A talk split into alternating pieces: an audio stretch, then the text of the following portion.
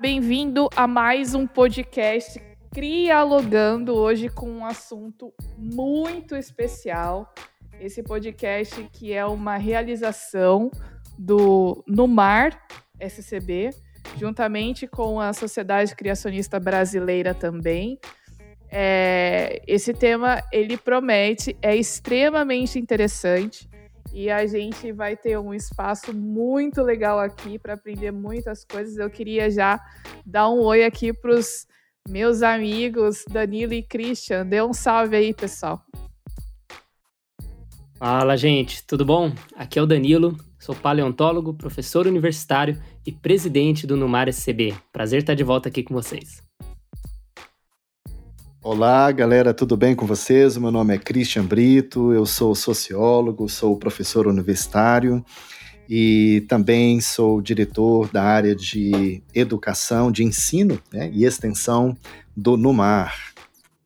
É isso mesmo. Então, antes da gente começar aqui no nosso tema, uh, não se esqueça aí de sempre ficar atento nas redes sociais, especialmente agora que nós estamos soltando aí os episódios novos. Você pode deixar seus comentários, de repente, se você tiver alguma dúvida aí, se você curtiu ou não.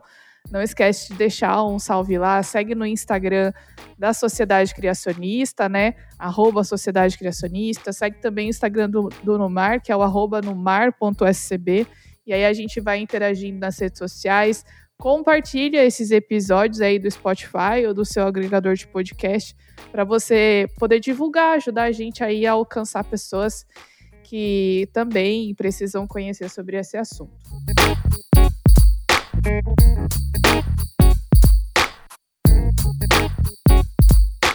Vamos então, meninos, começando a falar sobre os relatos históricos do, do dilúvio, da história do dilúvio, né? Muita gente acha que uh, o, a história do dilúvio é algo exclusivo da Bíblia, mas quando a gente para para analisar os registros de culturas, de civilizações, aí nos todos os continentes do mundo, a gente vai achar que tem uh, esses, esses relatos, que existem relatos parecidos, né, com o que a gente encontra lá no livro de Gênesis da Bíblia. Danilo, uh, vamos falar um pouquinho sobre o que está escrito na Bíblia, como que é a história do dilúvio que está lá em Gênesis. Muito bem, então vamos dar uma, uma recapitulada, voltar um pouquinho para a gente lembrar um pouco a história, né? Nós já ouvimos várias vezes, né? E, só que muitas vezes a gente, quando, quando lê ou ouve ali na escola dominical ou uma pregação, a gente pensa e trata de um modo muito vou dizer, até infantil, às vezes, com a história. Né? Ela parece uma coisa tão simples ou irreal, longe, distante. Mas a gente vai estar discutindo uns pontos bem interessantes em relação às civilizações e também à história do dilúvio. Mas muito bem, então nós conhecemos a história do dilúvio de Noé. A humanidade tinha se afastado muito do que Deus queria, estava pecando, desobedecendo, e Deus encontrou um homem que ainda era justo, que era Noé. Então, por causa de Noé, ele salva então a sua família, chama Noé para construir um grande barco e dentro desse barco salvar sua família e também os animais. Sendo assim, acontece o dilúvio, chove durante 40 dias e 40 noites.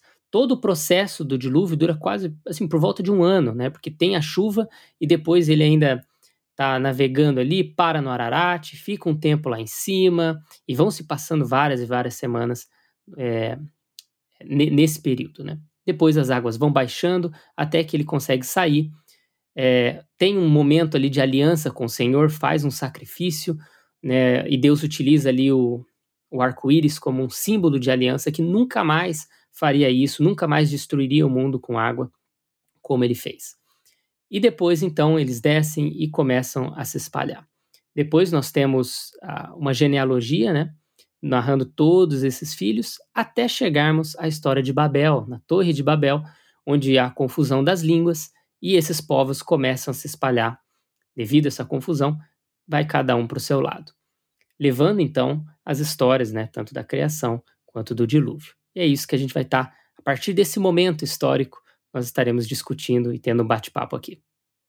Danilo, vamos então continuar falando, uh, talvez, da história que seja mais famosa quando a gente ouve falar de relatos semelhantes ao dilúvio, né? A gente vai ver durante o episódio que os relatos eles não são idênticos, mas existem similaridades e é lógico que a gente pode relacionar, por exemplo, essas similaridades à região, né, à cultura desses povos. Mas o que eu queria que você comentasse um pouco para a gente discutir é a epopeia de Gilgamesh. Gilgamesh, que era um herói, né? E lendo um pouco sobre ele, eu lembrei muito do Hércules, né? Porque era um cara forte, uhum. que ele tinha os seus trabalhos e tal também. Mas, mas de que forma essa epopeia aí do Gilgamesh tem a ver com o relato do dilúvio que a gente conhece da Bíblia?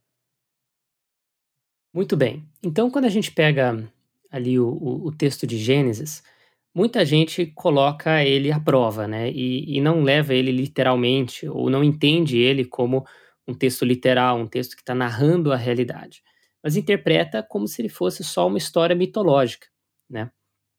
E para reforçar essa ideia, é, se utilizam de ferramentas diferentes. Uma delas é lendas e histórias sobre um dilúvio, ou semelhantes de um dilúvio, que encontra-se ali na, na região do Crescente Fértil, na região da Babilônia e tudo mais. E histórias antigas também. Então eles pegam esses textos e falam: não, olha aqui, ó, tem algumas semelhanças, então olha, olha o que aconteceu. O pessoal ali da Bíblia só queria narrar uma história, pegou emprestado essas lendas ali e, e, e colocou na Bíblia também. Mas vamos estar tá analisando então um pouquinho melhor esse argumento e vendo se é realmente isso ou não. É, como você falou, então, o, a epopeia de Gilgamesh, ou o épico de Gilgamesh, ele é, uma, ele é uma história que é separada em 12 tábuas, né? E essas são capítulos, né, digamos assim. E o que acontece? A história é sobre um herói, ele era um rei, ele era casado e tal, e ele sai numa aventura, várias coisas vão acontecendo, é, meio que para criar um nome para ele, né, para ele se tornar famoso. Inclusive, a conclusão de todo o épico é isso, que em algum momento ele tenta encontrar o segredo da, da, da juventude, de ficar vivo eternamente e tudo mais. E, e, no fim das contas ele não consegue, mas ele viu que para ele se tornar eterno, o que realmente vale é você criar um nome para você mesmo, uma fama. É interessante, estava até pensando aqui em Babel, em Nirod, eles falando, vamos fazer um nome para nós, né? Eu não tinha pensado nisso, mas é verdade, é, tem, interessante, tem é? é interessante. Mas exatamente isso. O que, que fica e perdura é a sua fama. E daí ele, ele sai nessas aventuras. Muito bem. Em um dado momento, no, na tábua número 11, então quase no final ali do, do, do épico, nós temos a história do dilúvio. E não foi o, o próprio Gilgamesh que passou por esse dilúvio. A história conta de um homem chamado Utnapishtim. E esse homem é, ficou sabendo que os deuses iam causar um dilúvio, e daí ele constrói então um barco, que é um cubo, basicamente, pelas medidas que eles dão, e daí chove durante sete dias e sete noites, é, mata todo mundo, e depois os deuses descobrem que ele tinha sobrevivido. E daí ele, inclusive, tem toda essa situação dele soltar algumas aves, né, dali do barco, fazer um sacrifício depois para os deuses, eles se agradam, né, e os deuses abençoam Utnapishtim. E ele e daí ele acaba vivendo eternamente, tanto que Gilgamesh o encontra e tenta descobrir o segredo de viver eternamente. Muito bem. Então, essa é a história. E devido a essas similaridades, né, de, de acontecer um dilúvio global, de construir um barco, de alguém se salvar, de ter as aves, sacrifício e tudo mais, eles falam: olha, é parecido com o da Bíblia, então emprestaram aqui nessas né, narrativas. Muito bem. A questão é, uh, o épico de Gilgamesh, ele é bem diferente da história de Gênesis. Eles têm alguns pontos semelhantes, né, mas os detalhes são bem diferentes. E outra coisa, o épico também não é uma história sobre origens, né, ou sobre a criação, nem nada disso, diferente do texto de Gênesis, que estamos falando das origens é, da humanidade, né, a disseminação dos povos e tudo mais. No épico, não, só está falando de uma história de Utnapishtim que sobreviveu a um dilúvio. Muito bem. É, outra coisa interessante, agora falando do épico em si, é que não existe é, apenas um épico de Gilgamesh. Esse que a gente considera como o épico mesmo, como a história que a gente pega livros e pode ler, é, ele na realidade é a versão posterior do épico.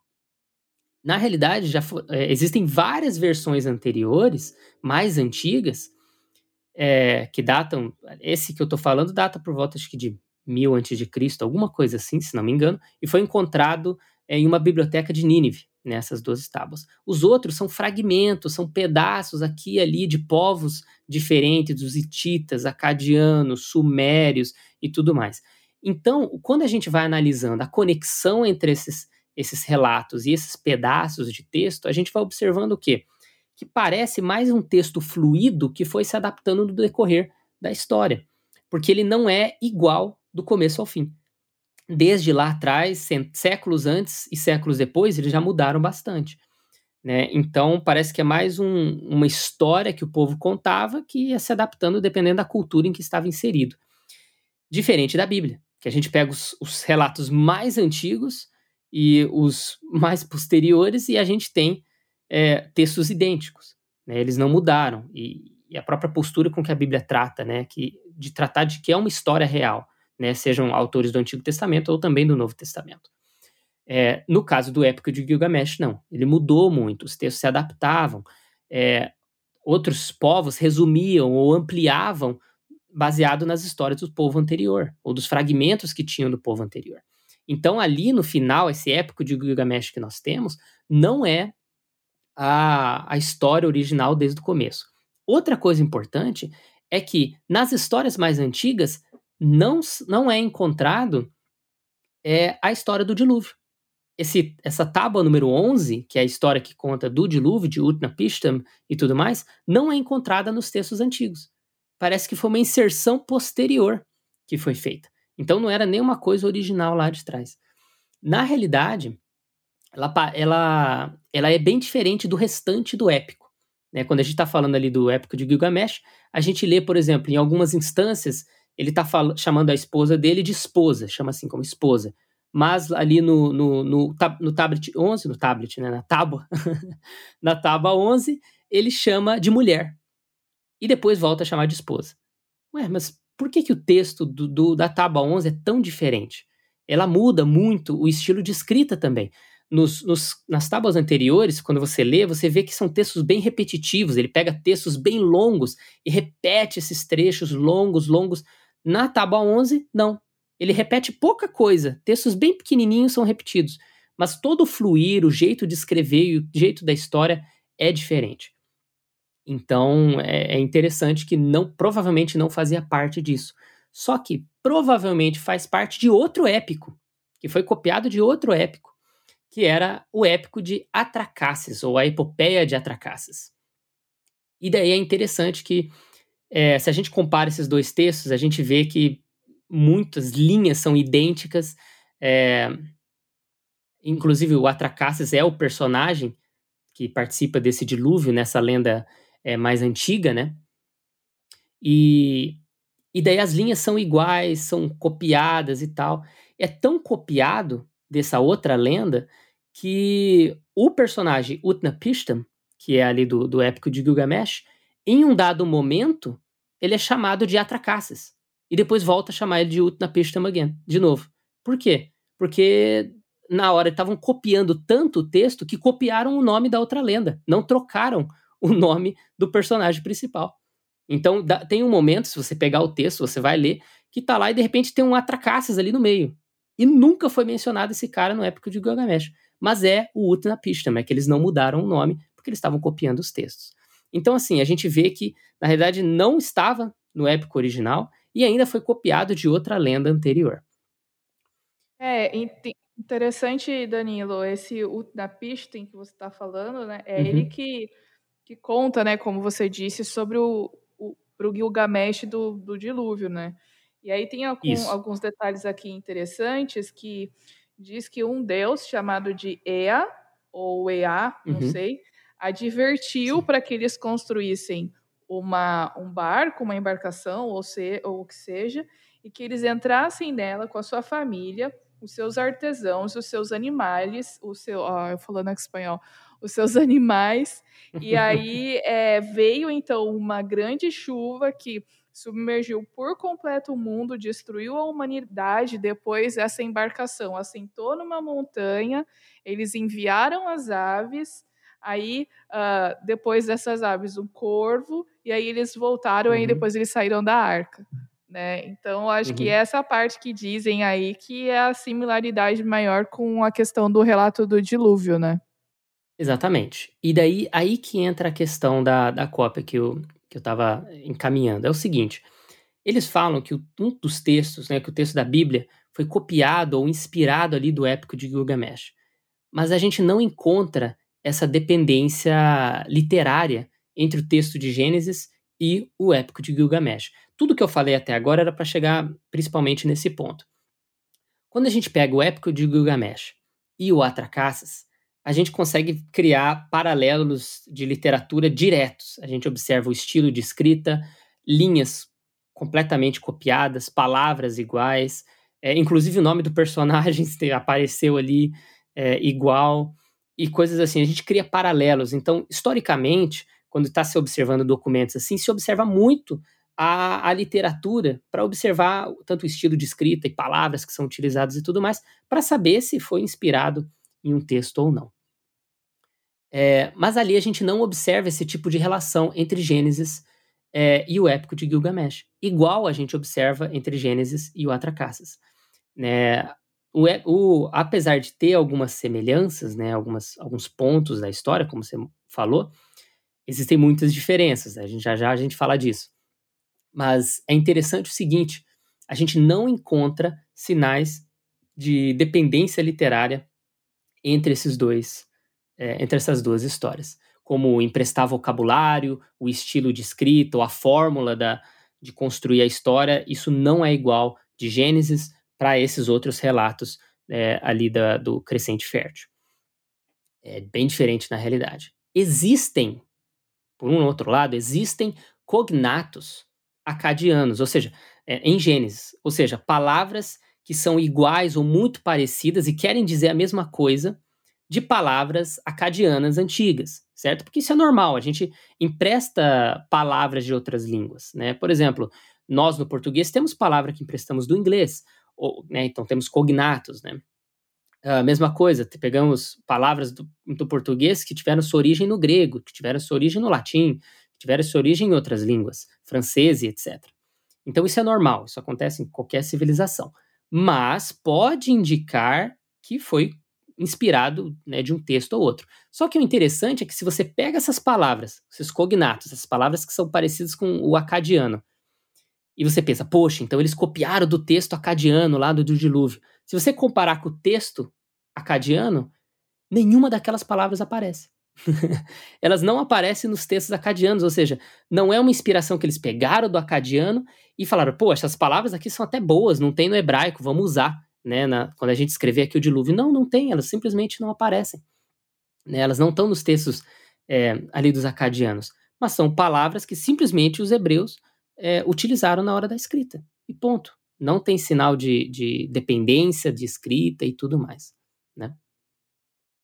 E uma coisa que eu acho interessante falar, comentar também, é que assim, essa ideia né, de que o texto de Gênesis, né, o texto do dilúvio ali em, Gênesis foi uma inspiração desses é, do que seriam né, relatos anteriores, essa, essa ideia ela se baseia no pressuposto de que esse, o, te, o, o texto de Gênesis, ele na verdade foi um construto, né, ele foi uma construção, uma redação, né, fruto de uma redação que foi realizada no momento em que os, os, os os judeus estavam ali é, é, na Babilônia, no cativeiro babilônico. Né?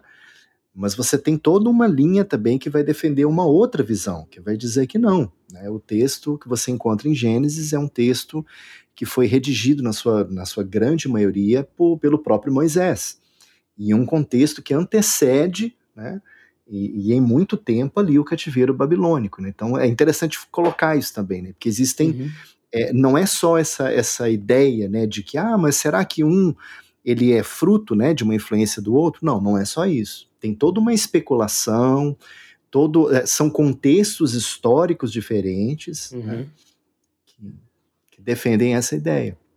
Exato, exato. E, e, assim, tem até alguns estudiosos que, por observar, até o Mark no livro God in Translation, eles falam eh, exatamente dessa ausência de, de correlação entre os textos e tudo mais. Né? Também, claro, porque são culturas completamente diferentes. Eu já vou puxar um gancho sobre cultura também, é, em relação a uma batalha que aconteceu, e usar como paralelo. Mas então, eles, eles falam que essa questão de, da, da dependência literária, né, não, não seria necessariamente, de Gênesis no caso, não seria necessariamente uma dependência de você copiar de um texto ou se basear em outro texto, mas na realidade, de você estar narrando uma história comum que povos diferentes, uhum. os acadianos, os babilônicos ou os hebreus, estavam narrando a mesma história a partir do que conheciam dela. Né? Então, é, por exemplo, alguns estudiosos utilizam o exemplo da batalha de Kadesh, que foi entre os egípcios e os hititas. E o que aconteceu? Teve essa batalha, e os egípcios escreveram sobre ela, e os hititas também escreveram sobre ela. O que acontece? ambos, por estarem narrando o mesmo acontecimento, vão ter várias similaridades. Vai ter bastante semelhança entre as duas narrativas, porque eles estão narrando exatamente a mesma batalha. É, mas vão ter diferenças também, questões culturais, questões religiosas, que daí o texto, o estilo de escrito, o texto muda um pouquinho é, de um uhum. para outro. E, e o que acontece? Não é que um copiou do outro. Não é que um se inspirou no outro texto para narrar aquilo lá. Não, é que eles ambos viveram a mesma história, ambos conheciam a mesma história e narraram e descreveram é, de modo diferente.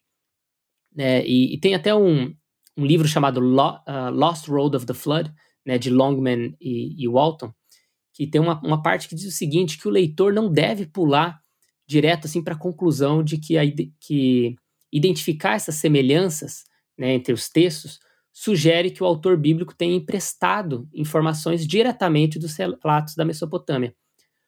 Todos no mundo antigo sabem que houve um dilúvio, assim como todos hoje sabem que houve um holocausto. Então, assim, é, é muito mais uma questão de um acontecimento no passado que todos sabiam, que todos conheciam.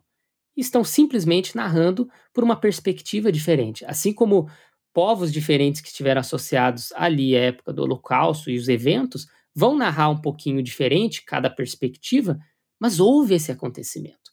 Então a gente consegue é, é, ver bastante disso. E, e só para finalizar, para a gente não, não, não, se estender tanto só nesse ponto, é, uma outra questão interessante para finalizar aqui é que o texto de Gênesis ele é um dos mais complexos assim, em termos de informações e, e, tudo mais na Bíblia. Não é o mais, talvez, mas um dos. Tem muita, muita informação de números e datas e, e coisas assim, é bem, é bem, interessante. Só que se comparado a outros textos e descrições da Mesopotâmia em relação ao dilúvio, o da Bíblia, ele parece até mais simples e resumido, no sentido de ser mais curto. Ele é mais curto, conciso e, e possui algum menos informações no sentido assim de história ali que é, que é inserida, né?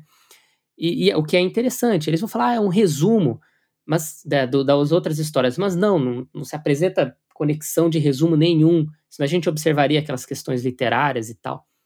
O que a gente consegue observar é que Gênesis é uma versão muito mais clara e realista é, dos acontecimentos do que qualquer outra das lendas. Por exemplo, é, os dias. Todas as outras lendas ali da Mesopotâmia falam que choveu durante sete dias e sete noites. Gênesis fala 40, 40 dias e 40 noites. É muito mais plausível um grande dilúvio acontecer se tiver mais tempo, né? No caso, 40 dias. Sete dias e sete noites não é suficiente para a gente alagar uma região inteira ou um planeta inteiro. Então, assim, é um pouco mais plausível a versão bíblica. Se a gente pega, por exemplo, as proporções do, do barco, né? Pegar o de Gilgamesh, é um cubo. Isso aí não vai flutuar bem. não é bom para eles. Na verdade, vai ficar girando uhum. aquilo lá e ia matar todo mundo que estava lá dentro, né? Sem chance de sobrevivência. Já as medidas do, e as proporções da, da, do, da arca bíblica são muito mais realistas. Tanto que as proporções são utilizadas até hoje em barcos e navios. Porque é real. Então isso é muito interessante. Até a ordem que é lançada às aves é muito mais plausível e muito mais próxima do que era comum na antiguidade, né, da, da ordem que eles lançavam as aves, né? O corvo ele mostrava mais ou menos a direção de onde estaria a Terra, porque ele consegue voar uma distância maior. E, e depois a pomba, porque ela mostra se há Terra próxima e tal. Tem, tem todo um negócio assim. E nas outras, nas outras lendas é tudo bagunçado, é fora de ordem, não faz o menor sentido, não tem uma lógica da ordem que eles soltam as aves mas no texto bíblico tem. Então, o texto bíblico parece muito mais verossímil do que qualquer uma outra dessas lendas. Primeiro, elas não têm conexão de dependência de inspiração, né, no caso de Gênesis e dos outros textos, ela é muito mais verossímil, mostrando que os outros provavelmente eram são apenas lendas, mas na realidade o dilúvio é algo inspirado por Deus, narrando mesmo, como a Bíblia mesmo trata, né, narrando um acontecimento histórico. Então, sendo assim, não parece que os hebreus se basearam no épico de Gilgamesh para escrever essa história. Muito pelo contrário, se basearam naquilo que Deus orientou, seja Moisés ou qualquer escritor que colocou aquilo ali, se baseou e teve uma dependência do que Deus estava mostrando e narrando em relação ao acontecimento histórico. Enquanto você estava falando, eu estava aqui pensando, né? A gente precisa lembrar que até ali Moisés era esquema tradição oral, né? Então foram o quê? Foram é, 3.500 anos só você contando a história de pai para filho. E aí, uma vez que a gente tem o dilúvio e tem a dispersão ali na Torre de Babel, por exemplo, é óbvio que vai virar um telefone sem fio e na, na ponta de cada lugar para onde os, as pessoas foram, vai ter variação, né? Então eu fico imaginando, por exemplo, a gente vai falar daqui a pouco sobre as tribos indígenas aqui das Américas, né? E como esse relato do dilúvio está presente ali nas histórias e nos mitos deles. É, é, plausível que, por exemplo, você veja que nas tribos da Amazônia tenha uma relação maior com as aves da região, com as árvores da região, né, com enfim, com tudo aquilo que está cercando eles, porque faz parte da cultura da forma como eles enxergam, né? Como eles a visão de mundo deles. Mas eu acho interessante a gente ver realmente essas similaridades, né, entre os relatos, por mais que eles tenham muitos pontos que são diferentes, mas ainda uhum. assim não dá para a gente dizer assim, nossa, por causa dessa similaridade significa que todos eles vieram ali depois da dispersão da Torre de Babel, mas é, a gente pode ver que tem evidências que, pont, que apontam uhum. para talvez uma origem comum. É, e, e a, a, beleza do negócio é que isso não se limita, como você mesmo falou, a ali o Oriente Médio, né, o Oriente Próximo, Mesopotâmia e tudo mais. É, não está limitado, então não é uma lenda ou, ou algo específico de uma região ou um povo. Na realidade, em todos os continentes nós encontramos lendas é, de um dilúvio. Então é muito, muito interessante. A gente vai estar tá falando mais algumas aqui, mas isso é muito legal, porque, como você disse, não é uma indicação direta, né? A gente não pode argumentar que é um, uma prova absoluta, mas é uma indicação muito forte de que todos os povos conhecem a mesma história, só estão narrando elas de modo diferente. Bom, vamos então falar sobre esse spoiler que eu dei agora há pouco, então, sobre uh, os mitos presentes aí nas diversas tribos americanas, e quando eu falo americano, eu não estou falando as Américas do Norte, a América do Norte, né, mas sim todo o continente americano, porque, é, sinceramente, me fascina muito é, to, toda a, civilização, a civilização maia, asteca, a riqueza da cultura, tecnologia, né, e, e, e a forma como eles viviam, para mim é tudo muito incrível, assim, eu, eu já fui para o Peru, já conheci Machu Picchu, e eu lembro que eu ficava ouvindo o guia falar, assim, e é maravilhoso, né, e quando a gente pega para estudar uh, o relato dessas tribos, né, e a similaridade que a gente encontra ah, dentro das suas, da, das suas diferentes regiões, tem até tribos brasileiras, de índios brasileiros que, que fazem alguma referência a alguma destruição, uma eventual destruição do mundo que foi por água, né? a gente fica assim, uau, é, isso realmente reforça bastante a, a crença de que isso aconteceu em algum momento, né? Mas, Christian, fala, fala, vamos é, destrinchar um pouco melhor e entender como é que essa história está presente, então, na, na, nessas civilizações aqui do, do, do continente, né? Do nosso continente. Legal, Mauro, é isso aí. E assim como foi falado, né, é, é, certo, né, algo, é algo certo que nós podemos dizer, é que em diversas culturas essa ideia de, de que a, ocorreu um cataclisma né, relacionado com, com águas, né, especificamente com um dilúvio mesmo, é interessante dizer, inclusive, que é, é diferente, né? Quando você é, é, trata de um relato de uma inundação, de uma inundação local, com um relato de um dilúvio de proporções tais, né? Como, como a gente vai, vai ver aqui no, em alguns relatos, de uma proporção tal que é, é dizima todo, todo aquele povo. Então, é, são relatos que contam: olha, ocorreu um dilúvio, aquela primeira terra passou e uma nova terra passou a existir. Então, não é uma ideia de uma simples. É, não é algo que pode ser confundido né, com uma simples inundação. Né? É, Para vocês terem uma ideia de como, de como é, esses relatos são tão. É, é, são tão, estão tão presentes, eu trouxe aqui para vocês um, um, um trecho de um texto é, que eu destaquei é um texto que eu retirei da revista do Museu Paulista, uma revista que foi publicada em 1950. E o texto, o título do texto é O Mito do Dilúvio nas Américas. Um texto é, curto, relativamente curto, que foi é, redigido pela antropóloga Maria Alice Moura Pessoa. Olha que interessante. Na época em que ela escreveu esse texto, ela lançou mão de uma nomenclatura que já existia antes, que foi criada por um professor é, é, chamado S.T. Thompson. E olha o que interessante que esse professor fez. Ele criou categorias para os relatos que ele encontrou do dilúvio nas Américas. Ou seja, foram tantos relatos, mas tantos relatos que ele criou categorias então, só para vocês terem uma ideia, né?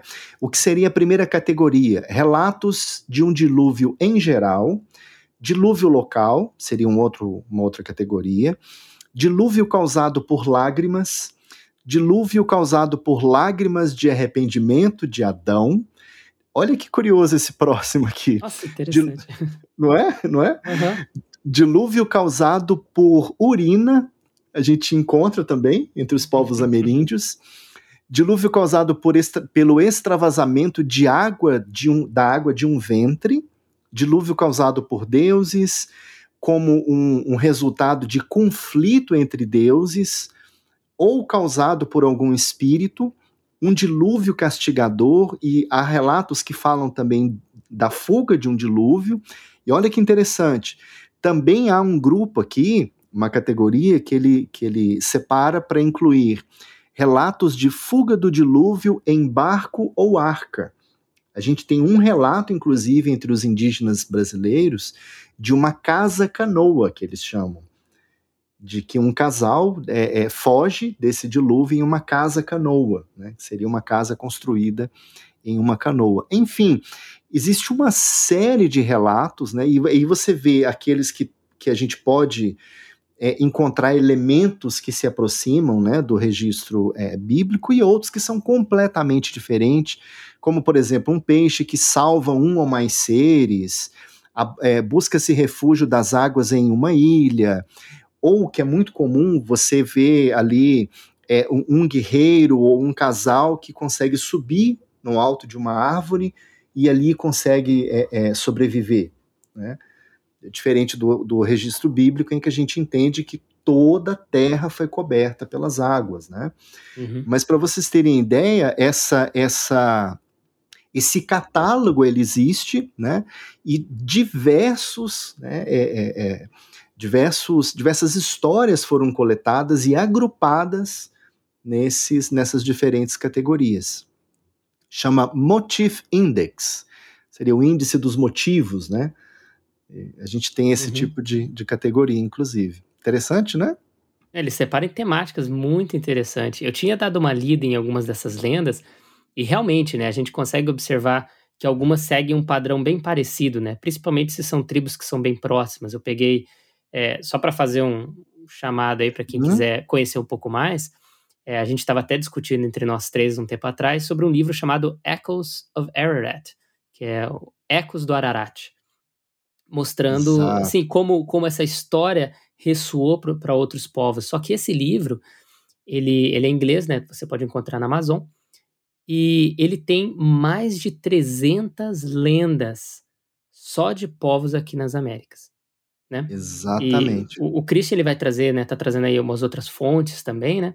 Mas aqui dando um exemplo só de uma versão é, mais resumida, né, de tudo isso, mas são mais de 300 lendas. E eu, eu tava lendo algumas ali do Paraná, né? Porque é aqui que a gente mora e tal ou algumas uhum. regiões ali no norte da Amazônia, e realmente a gente consegue agrupar algumas dessas lendas. Algumas são extremamente parecidas, muda só uma coisinha, que um ele acha comida boiando, sei lá, alguma coisa assim, o outro, Exato. uma ave vem e traz comida para ele, quando tá preso em cima da árvore ou em cima de um monte, né, e tal. Então, tem essas pequenas diferenças, mas esses motivos e essas linhas de pensamento principais a gente consegue identificar e consegue diferenciar.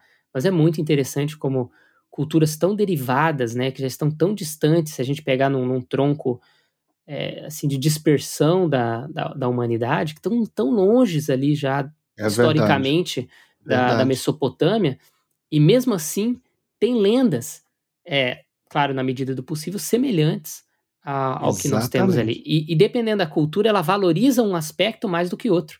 Né? Às vezes é o próprio dilúvio em si. Ou às vezes não, às vezes é a punição que o Deus está dando. Então, né, se foca muito isso. O próprio épico de Gilgamesh era muito sobre isso. Os deuses ficam malucos porque sobreviveu alguém, porque não era para sobreviver. Né? Então, Exatamente. diferente da Bíblia, que era para sobreviver sim, né? Deus escolheu alguém. Então, cada uma dessas lendas tem seus motifs, tem suas, seus motivos, seus tópicos principais, na quais são reforçados. O que mostra né, o princípio que essa civilização ou esse povo estava valorizando, uma vez que carregava ou disseminava essa história. É, inclusive, Danilo, eu fiz questão é, é, de buscar aqui algumas referências é, de antropólogos reconhecidos na história da etnologia no Brasil, sabe? Como nós temos aqui a Maria Alice Moura Pessoa, um outro é, que, que, na verdade, é, foi um autodidata, ele não foi antropólogo por formação, é, mas é, trata-se de um alemão, é, um teuto brasileiro, né, um alemão radicado no, no Brasil, cujo nome era é, Kurt Ankel. E ele, ele foi reconhecido como uma autoridade em etnologia, devido à imensa quantidade e qualidade de relatos que ele coletou entre os povos aqui, em especial os, os, os povos indígenas aqui do, do, do Brasil. Né? Uhum. Ele, inclusive, foi batizado com o nome de Kurt Nimoendaju, é, que é um nome indígena, né? ele acabou se uhum. tornando indígena, digamos assim.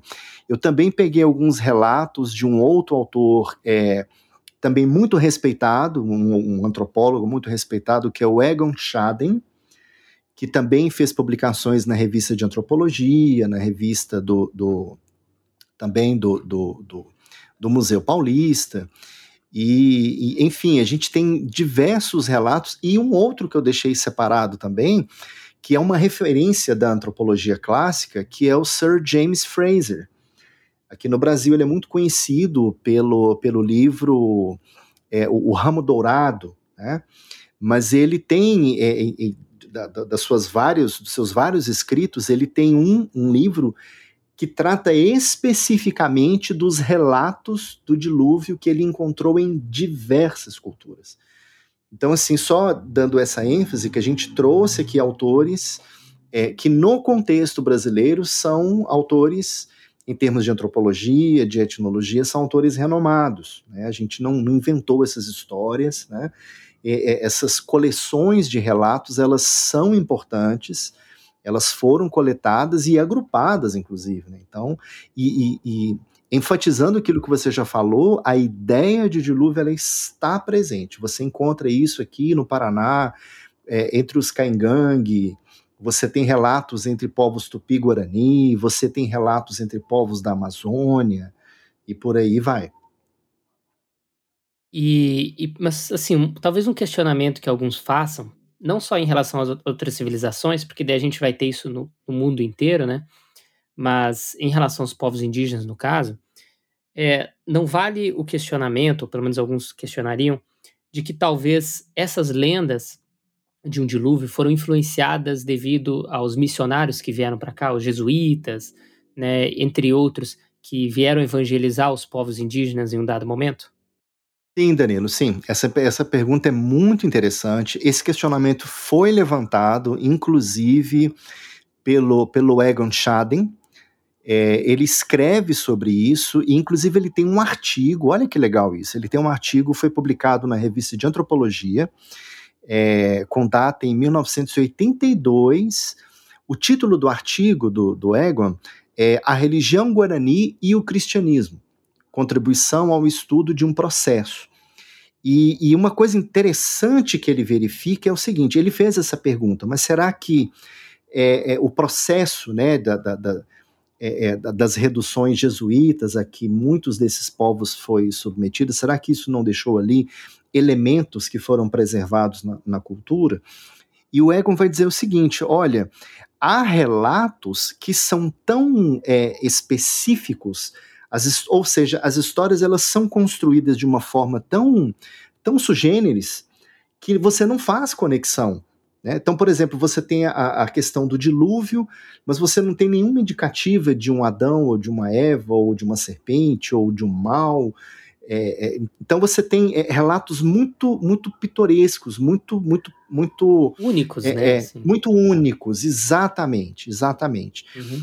Agora, um ponto que é interessante, e que aí eu acho que dá para fazer uma conexão também, é o seguinte: nesse próprio texto dele, ele vai dizer que um, um dos chefes é, de uma das, das, aldeias com as quais ele, ele teve acesso, né, vai dizer para ele o seguinte: que havia uma terra primordial, onde tudo era mais abundante, tudo era mais belo, essa terra foi. Aí vem os, os diversos motivos, né? Que aí entram naquelas diversas categorias que a gente comentou. Mas essa primeira realidade foi destruída pelo dilúvio e uma nova terra passou a existir. Então você tem mais uma ideia interessante, mais um traço, né? a questão da, das águas e a questão de um antes e o depois, no sentido de haver uma terra diferente, uma terra uhum. que eu uhum. digo uma realidade diferente. Né? E isso ele consegue identificar, inclusive, entre os Imbiá Guarani, que são povos que a gente encontra aqui, inclusive, na região do, do, do Paraná.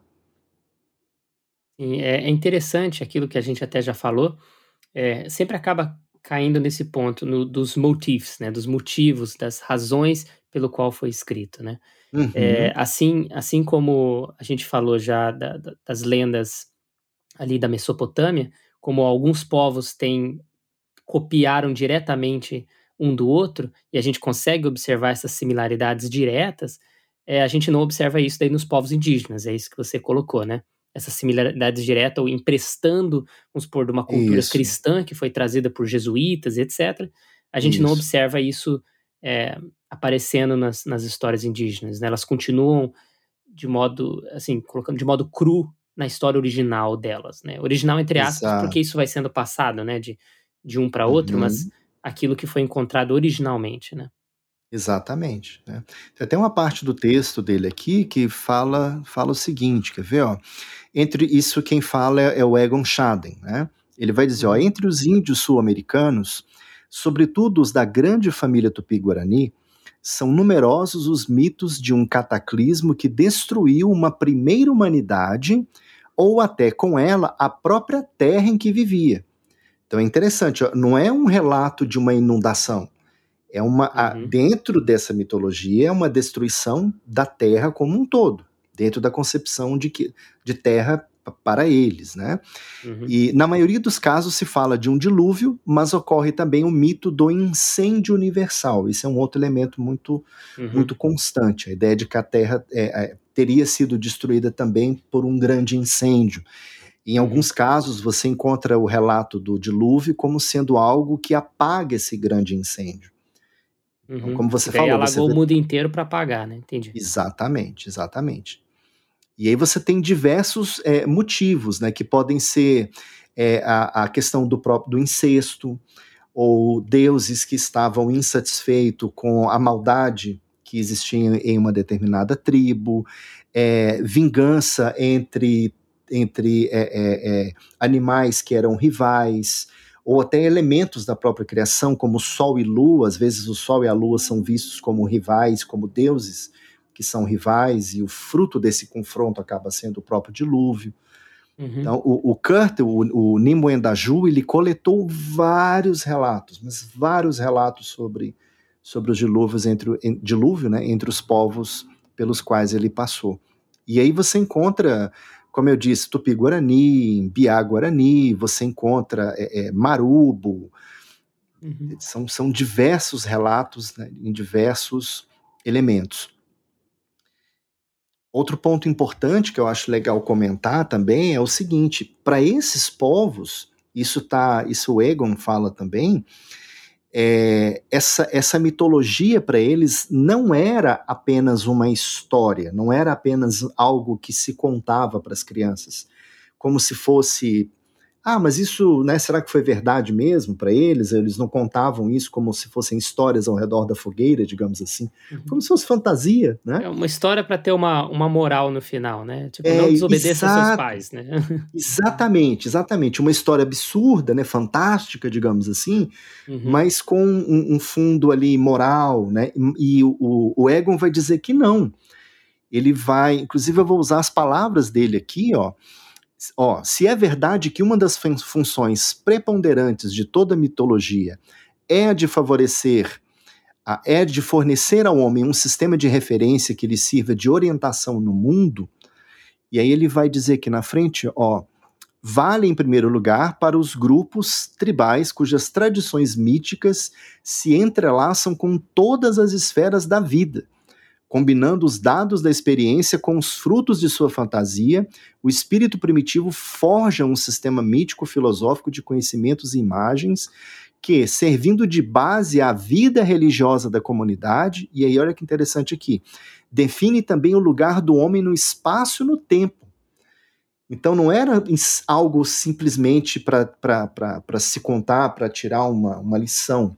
Aquilo fazia parte da realidade deles de tal modo que determinava, inclusive, a questão, as noções de espaço, de, de, de, de até a questão do próprio. É, das famílias que poderiam é, casar umas com as outras, a, a, própria questão da divisão das famílias da, na, dentro de uma determinada tribo, quem pode casar com quem, né, a questão da consanguinidade, porque você vê muitos aqui, muitos relatos estão relacionados com a questão do incesto, né? Então, é, era algo realmente é, é, é, com, com, peso de convicção. Eles contavam o que para eles realmente havia acontecido. E é interessante que até para a gente ouve vários relatos também de, de missionários que foram para regiões diferentes do mundo, aí não estamos falando só do Brasil, né? Mas que foram para outros povos, regiões distantes, mas não tiveram tanta dificuldade de narrar uma história sobre criação e também sobre um dilúvio, porque já existiam lendas assim. Já existiam histórias uhum. é, que seguiam essa lenda. Então, quando ele fala que, ah, mas Deus mandou uma grande chuva e alagou o planeta, né, para punir o homem, tal, tal, tal, e Noé, e conta toda a história, para eles não é uma coisa tão surreal, porque eles já conheciam um pouco disso. Né? Às vezes a, uhum. a, história podia divergir em alguns pontos, mas os motifs, né, os motivos originais estavam todos ali, né?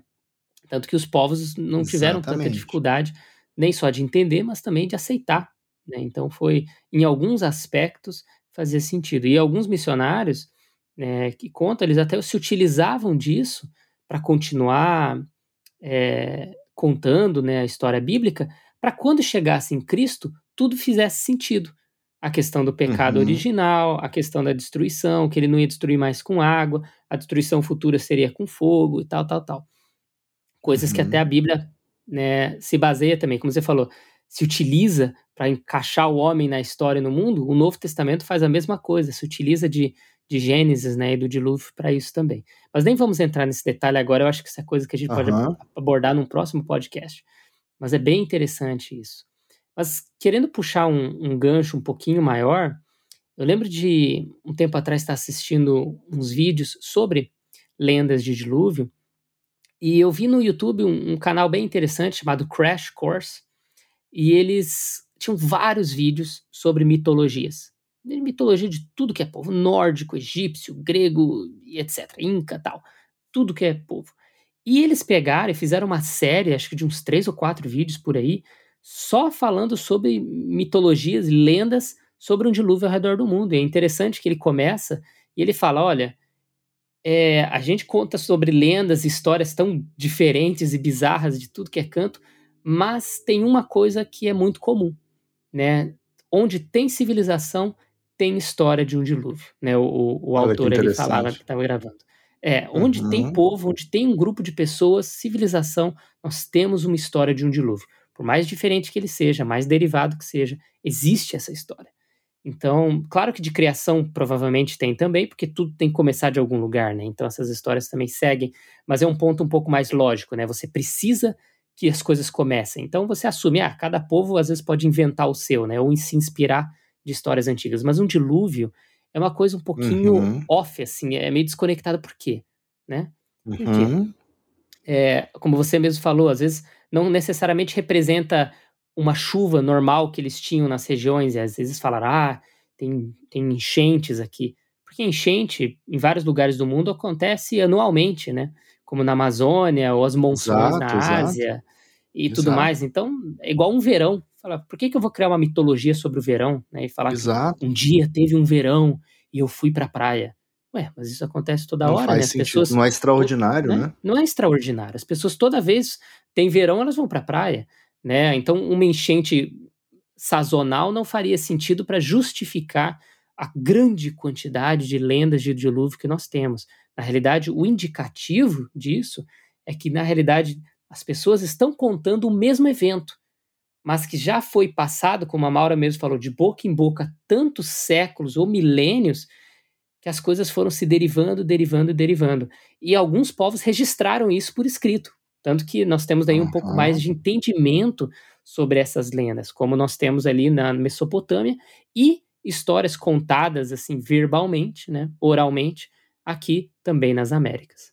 Inclusive, Danilo, olha que interessante, ó, isso que você acabou de colocar, é, eu, vou, eu vou citar dois pequenos trechos aqui do, do livro do James Fraser, que, como eu falei para você, é, é, uma, é uma referência na antropologia clássica, né? E olha só, ele vai dizer primeiro aqui, ó, são palavras dele, né? Abre aspas. Em suma, minha discussão das histórias, e é, essas histórias são as histórias relacionadas com o dilúvio, né? É um estudo de folclore comparativo. Ele vai chamar isso de folclore, né? Na, na, na visão dele.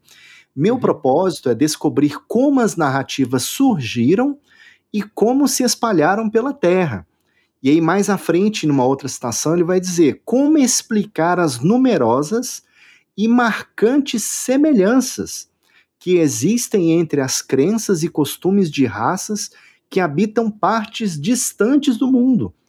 E, e é exatamente isso que você falou. Ele isso é parou é incrível, e pensou, né? falou: peraí, a gente tem relato disso no mundo todo, a gente tem culturas que, que são distantes, não apenas geograficamente, mas eh, a gente tem troncos linguísticos completamente diferentes e você tem ali essa ideia do dilúvio, né, a ideia de uma grande inunda de uma inundação universal. É, é, a primeira coisa que você se pergunta, mas da onde que vem isso? né, porque é tão generalizado né, que, que salta os olhos. Né? Você vai, como? Mas como? Eu quero entender como que isso aconteceu, como que isso se espalhou. Né? Foi a pergunta do Fraser, foi por isso que ele começou a coletar esses diferentes relatos. É, é isso que eu acho mais louco, assim, é, é esse grau de similaridade, sabe? E para mim é, como eu já comentei agora há pouco, é totalmente coerente você pegar uma tribo da Amazônia e você ver que tem elementos ali do lugar em que, ele, em que eles vivem, dos animais que estão próximos a eles e de repente desempenham alguma função que é a mesma função daquela história que eles estão aprendendo, aí depois, quando um vai contar para o outro, esquece o nome da história que aprendeu e coloca um outro nome, ou às vezes quer mudar um pouco a história para que os outros possam aprender melhor. Não sei, a gente vê isso hoje quando a gente vai dar aula, né?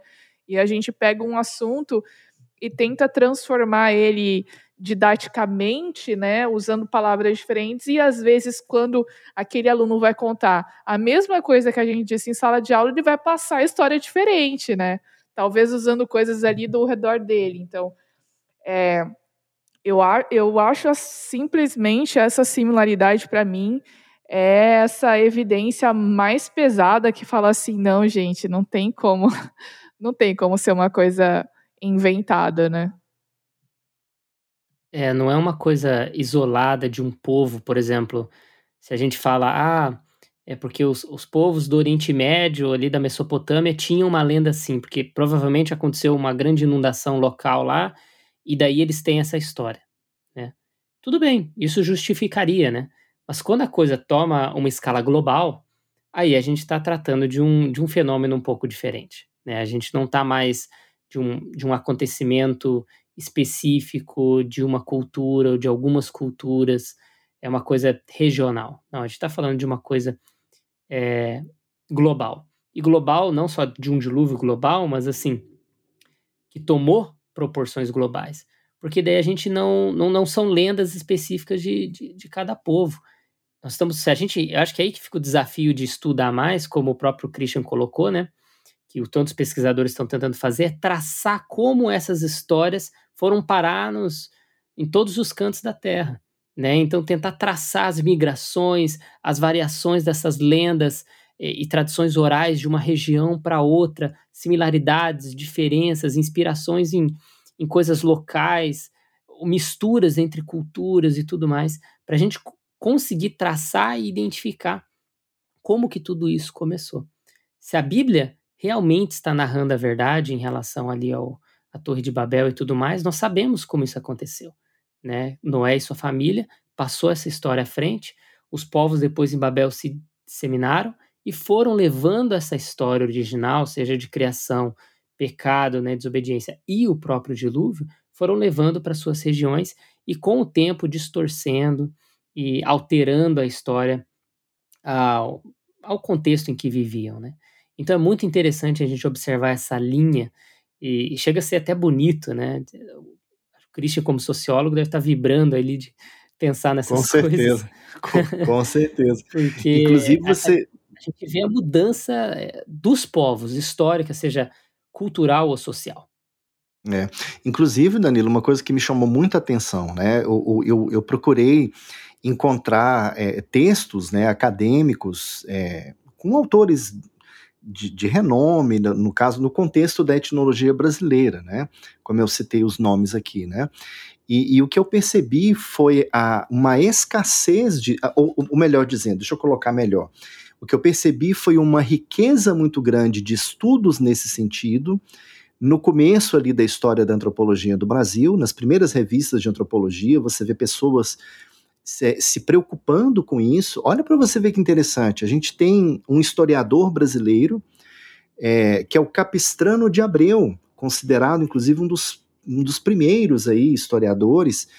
E ele tem, ele fez estudos é, linguísticos do, do chamado Kaxinawa, e ele, ele, ele traz em um dos livros dele um relato de que esses Kaxinawa é, estavam falando sobre o dilúvio e, inclusive, havia uma casa canoa que era solta e levada pelo dilúvio. Olha que interessante. E, enfim, o que eu quero dizer é que a gente encontra uma riqueza né, de relatos, né, de pessoas que procuram esses estudos ali no começo da história da antropologia no, no Brasil, mas depois a gente não encontra mais.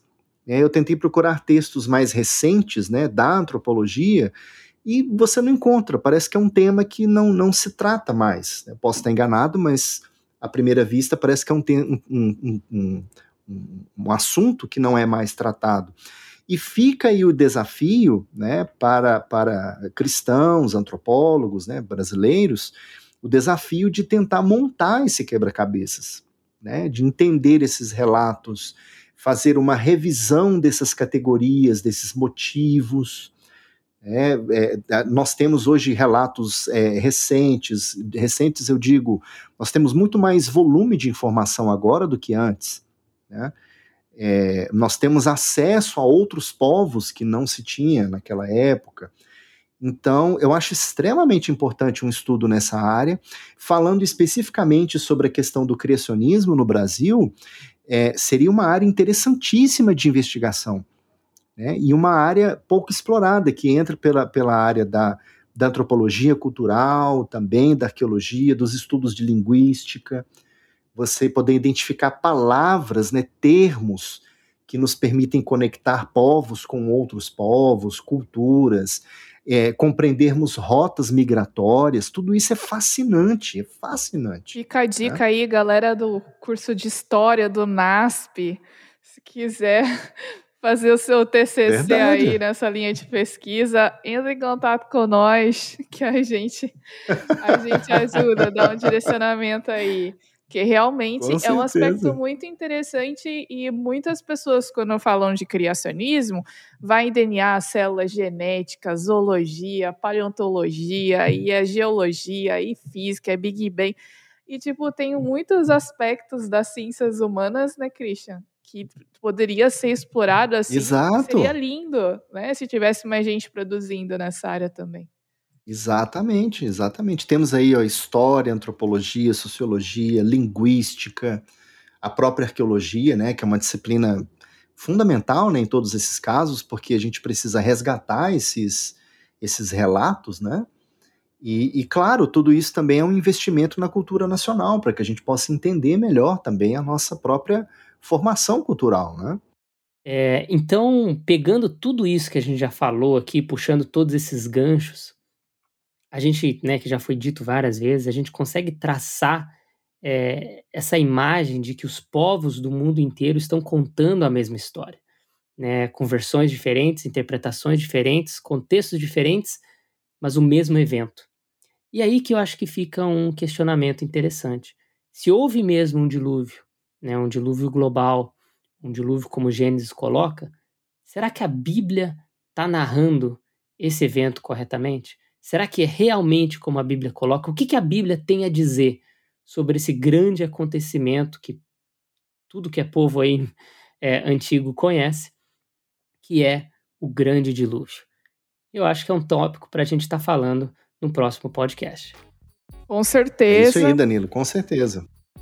Então é isso aí, pessoal. Olha, esse foi só o começo. Temos mais episódios planejados para falar sobre o dilúvio, mas com perspectivas diferentes aí. Então não perca os próximos episódios que a gente vai ter oportunidade de falar dos aspectos, claro, evidências científicas, as evidências da Bíblia, né? Será que o dilúvio está só em Gênesis? Será que outras partes da Bíblia também fazem referência ao Gênesis, ao dilúvio como sendo um relato histórico? Como que funciona isso? Não perca que a gente vai ter muito espaço para falar sobre isso, mas uh, vamos ficando por aqui, terminando esse bate-papo que foi muito legal. E a gente se vê no próximo episódio, né, meninas? É isso aí, turminha. Um grande abraço para vocês. Foi um prazer imenso conversar sobre esses assuntos. E teremos mais, teremos mais, teremos mais episódios. Olha, valeu, pessoal. Foi muito bom, muito gostosa a nossa conversa.